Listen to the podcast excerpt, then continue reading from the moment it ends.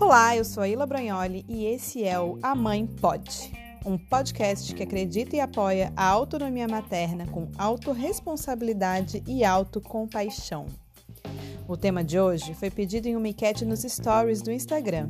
Aliás, se você ainda não me segue, me procura por lá, arroba ila.brognoli, I-L-A.B-R-O-G-N-O-L-I. Nesse episódio, eu vou falar sobre a relação entre adultos e telas.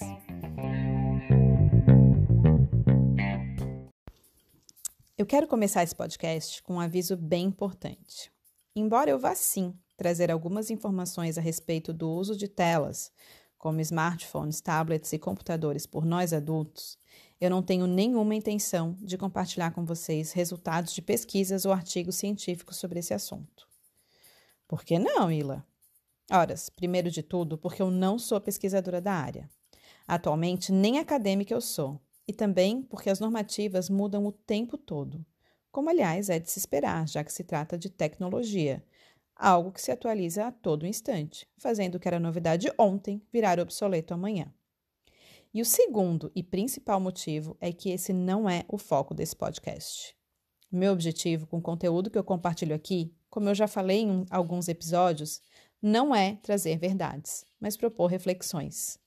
Oferecer ferramentas e estratégias para que você exercite seus músculos do autoconhecimento e possa fazer suas próprias escolhas, de maneira esclarecida e que estejam em sintonia com a sua realidade. Receita de bolo funciona para bolo. Quer dizer, às vezes nem para bolo. Menos que menos para a vida específica de cada família específica. Expectativas alinhadas? Ok, então vamos lá.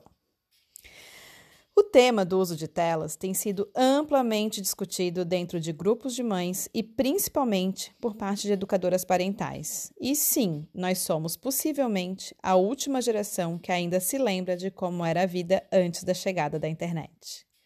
Isso diz muito sobre como nós lidamos com ela e como lidamos com o acesso de nossos filhos a esse mundo virtual. Se formos parar para pensar, conduzir um uso seguro de telas com nossos filhos é algo que não nos foi ensinado pelas gerações passadas. E essa é uma das razões pelas quais não dá para repetir com eles o que foi oferecido a nós quando éramos crianças. E também uma razão bem importante para entendermos que o que se aplica a eles não é o mesmo que se aplica a nós. Parece meio óbvio dizer isso, mas aqui em casa nós já nos pegamos fazendo essa falsa simetria. Poxa, nós vivemos em função dos eletrônicos, principalmente em tempos de pandemia com requintes de expatriação, no nosso caso em particular. Não podemos achar que as nossas filhas vão ficar imunes a essa realidade. Sim e não, minhas queridas sobreviventes da bala soft. A principal razão pela qual não podemos medir a lógica das telas com a mesma régua para crianças e adultos está diretamente associada ao fator idade. E para isso eu vou fazer uma breve, bem breve mesmo, porque só isso dá outro podcast, do que deve ser levado em conta quando o foco são as crianças. Vamos lá. Se nós esperamos uma criança adquirir alguma destreza e coordenação motora para ensinar a lidar com uma faca ou tesoura, esperamos que ela cresça e tenha seus reflexos desenvolvidos para aprender a dirigir e que tenha ultrapassado um certo nível de vulnerabilidade dos circuitos cerebrais para ingerir bebidas alcoólicas, Fazemos tudo isso porque entendemos que tesouras, facas, automóveis e drogas psicoativas, lícitas ou não, são potencialmente perigosos. Em caso de uso desgovernado ou indiscriminado, podem ser letais. Bom, eu sinto muito se sou fatalista para vocês, mas o mesmo acontece com o uso desgovernado ou indiscriminado de dispositivos tecnológicos, principalmente com acesso à internet. E não, eu não estou com isso sugerindo que você elimine da sua vida e da vida dos seus filhos esses equipamentos. Afinal, não fosse por eles, quem é que estaria escutando esse podcast, não é mesmo? Bom, do mesmo jeito que as crianças aprendem a usar tesoura, faca, cortador de unhas, comem doces e não vivem à base de suco verde, e vão adquirindo tamanho e maturidade para conduzir um veículo e posteriormente gerir bebidas alcoólicas, elas fazem isso sendo supervisionadas pelos adultos responsáveis. assim também deve acontecer o acesso à tecnologia. Sem expectativas irreais de que elas ou nós adultos possamos hoje viver completamente outsiders ou completos estranhos a essa realidade. Quando se trata de crianças, dois eixos são fundamentais de serem levados em conta e revistos para cada faixa etária: tempo e conteúdo. Infelizmente, não é possível dissociar esses dois fatores. Pensa comigo. Cinco segundos de conteúdo pornográfico pode ser tão prejudicial quanto cinco horas ininterruptas de canções rítmicas com letras infantis.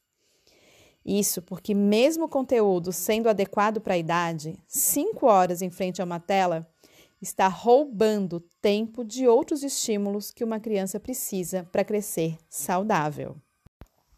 Por isso que a diretiva do Royal College of Pediatrics and Health, órgão oficial de pediatria do Reino Unido e com a qual eu concordo, diz que a melhor forma de delimitar o tempo de tela para as crianças é que seja o tempo que sobra, depois que outras necessidades fundamentais tenham sido atendidas, ou seja, tempo e qualidade de sono adequados para sua idade, tempo de atividade física que na infância é o brincar livre, podendo explorar o seu corpo e o espaço, tempo de contato com a natureza, tempo para socialização e interação com outros seres humanos, tempo para aprendizado e desenvolvimento da linguagem, raciocínio lógico e criatividade. Então, depois que tudo isso está suprido, então o tempo que sobra, claro que se levando em conta cada idade em específico, pode ser despendido em frente a uma tela. Pronto.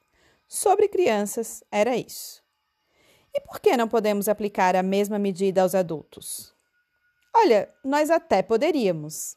Eu não tenho dúvida de que seríamos adultas mais saudáveis e emocionalmente inteligentes se conseguíssemos fazer do uso da tecnologia o tempo que sobra, depois de termos atendido às outras necessidades básicas universais sono de qualidade, relações sociais significativas, atividade física e contato com a natureza. Considerando que a necessidade de sono do ser humano vai sendo ajustada ao longo da vida, isso nem deveria ser algo assim tão difícil. Mas é por isso que eu não vou aqui me prender às pesquisas científicas nesse quesito. De verdade, eu acredito que essas respostas você encontra a um Google de distância. Até porque eu ficar aqui perdoem meu francês, cagando regra na cabeça de vocês, é desperdiçar o meu tempo e o de vocês, porque isso é irreal. Eu não sei se vocês perceberam, mas os verbos da minha última fala estavam quase todos no condicional. Seríamos, deveríamos, poderíamos, ou seja, voltados para um contexto ideal. E aqui, nosso foco é lidar com o que é real. Por isso, embora eu vá sim trazer algumas informações a respeito do uso desgovernado dos eletrônicos, o que de fato me interessa a partir disso é te convidar a refletir como você, individualmente, pode usar essas informações a seu favor. Para começar, vamos falar sobre as tais 24 horas do dia. Sim, as tais que são as mesmas que todo mundo tem, mas que cada uma, teoricamente, usa de um jeito. O que eu quero dizer com isso? que a verdade é que desde que a tecnologia avançou a ponto de estar literalmente na palma da nossa mão, o dia encurtou. É consenso a sensação entre os adultos que têm acesso ilimitado à internet de que o tempo está passando cada vez mais depressa e que temos cada vez menos tempo. Mas isso é, na verdade, uma percepção deslocada do tempo que passamos usando as redes sociais. E é disso que decorre o segundo ponto que eu quero abordar aqui por que passamos tanto tempo nas redes sociais? O principal fator é o efeito que elas têm no nosso sistema nervoso central. As nossas sinapses cerebrais são altamente sensíveis à ação de um neurotransmissor chamado dopamina, que atua no nosso cérebro de forma inibitória, ou seja, repelindo, ou excitatória, ou seja, atraindo determinados estímulos e influenciando nossas emoções, nosso humor, nosso aprendizado e capacidade de concentração. A dopamina funciona na base daquilo que a disciplina positiva e a comunicação não violenta mais abominam: o sistema de recompensas. E o que isso quer dizer? Que Skinner tinha razão. Piadinha que talvez só os ouvintes da área da psicologia vão entender, por isso eu vou explicar. De novo, da forma mais breve que eu consegui. Skinner foi um psicólogo que se aprofundou no estudo do comportamento humano partindo do pressuposto de que nós respondemos aos estímulos externos de forma padronizada, à medida que esses estímulos são repetitivos, até serem assimilados pelo cérebro como algo bom, recompensa, ou mal, punição. Então, quando as educadoras parentais dizem que se você bate em uma criança para ela parar de roer a unha, em algum momento ela vai mesmo parar de roer a unha mas não porque ela aprendeu que embaixo das unhas tem bactérias que podem ser ingeridas e prejudicar a sua saúde. Ela vai parar de roer a unha porque, pela força da repetição, ela vai associar roer a unha com a dor de apanhar da mãe. Além de também aprender que roer a unha faz com que ela seja merecedora de punição e não da atenção que ela precisa. Mas isso é papo para um outro episódio. Esse desvio de rota foi para dizer que as redes sociais atuam exatamente da mesma forma no nosso cérebro, só que no sentido oposto. Ao invés de a gente sentir que está apanhando cada vez que rola o dedo na tela, embora se formos parar para pensar, dependendo do conteúdo, é isso mesmo que acontece, sentimos um prazer contínuo e recebemos uma recompensa imediata na forma dos likes, das visualizações, das mensagens, da sensação de pertencimento quando lemos comentários que estão de acordo com os nossos valores e etc. E isso vai se intensificando de forma exponencial, a ponto de nos fazer não mais querer deixar de lado esse prazer. E absolutamente nada disso é uma coincidência ou mero acaso. Foi pensado, planejado, programado com essa finalidade: atuar em você como um aditivo. E por isso que, de novo, embora não possamos medir com a mesma régua o uso de eletrônicos por adultos e crianças, algumas regrinhas podem ser levadas em conta, tanto lá como cá. O conteúdo que você acessa nas suas redes sociais pode ser, e quase sempre é, muito prejudicial para o seu bem-estar. A questão é: afirmar com certeza que nós somos adultos dependentes dos eletrônicos e das redes sociais é uma generalização para a qual ainda não temos embasamento científico suficiente. O que nós sabemos é que, salvo exceções que demandem uma atenção específica, nós somos capazes de exercitar a autorregulação e buscar estratégias para fazer um uso consciente desses equipamentos, e não desgovernado, assim como nós não usamos nossos carros e substâncias psicoativas de forma indiscriminada. Demanda esforço, sem dúvida. Assim como adquirir um novo hábito ou se livrar de um antigo que já não nos favorece. Bom, embora eu tenha descumprido um pouco o meu propósito inicial e tenha abordado algumas questões mais gerais e do ponto de vista da ciência, é aqui que reside meu principal interesse em trazer esse tema para o A Pode autoconhecimento. Diante de tudo que eu acredito, definitivamente não cabe a mim listar aqui o que você deve ou não acessar e por quanto tempo a cada dia. Porque essa é uma resposta muito individual e passa necessariamente por um processo dedicado de autoobservação. Então, partindo para essa área, que é onde eu realmente acredito que posso fazer a diferença junto com vocês, minha primeira sugestão se você realmente sente que o seu uso das redes não está em um estágio benéfico para você nesse momento, é fazer um journal. O que é um journal, Ila? É uma palavra bonitinha para um diário. Se você já teve a oportunidade de fazer um acompanhamento com uma nutricionista que usa abordagem comportamental, provavelmente ela te aconselhou a fazer um food journal. Basicamente, é fazer um registro do que você comeu no dia e anotar como você se sentiu antes de se deitar, tanto do ponto de vista físico como psicológico emocional. E a analogia com uma nutricionista nesse ponto não é casual. Muito pelo contrário, ela é muito intencional. Afinal, se você já assimilou que você é o que você come, isso também inclui o conteúdo que você consome.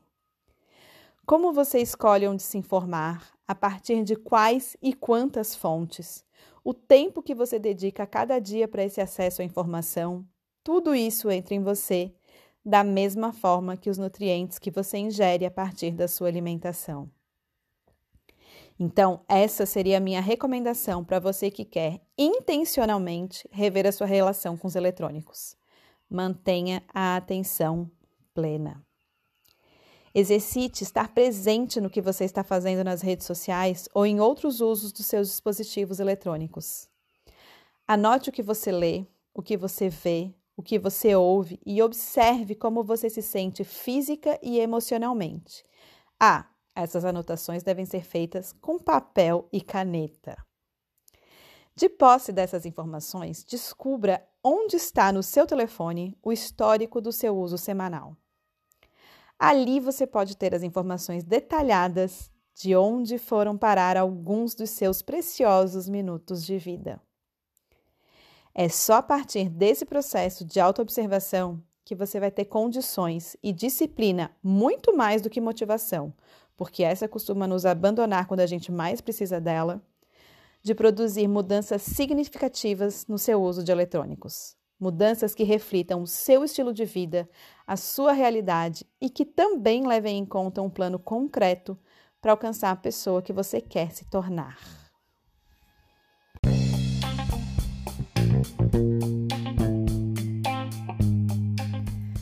Minhas queridas, esse foi o sétimo episódio do A Mãe Pode e foi sem dúvida o mais trabalhoso até o momento. Não porque o assunto não seja interessante, aliás, ao contrário, é tão interessante que poderia se desdobrar em muitos outros episódios. Tanto que eu até ultrapassei de longe o tempo dos episódios anteriores.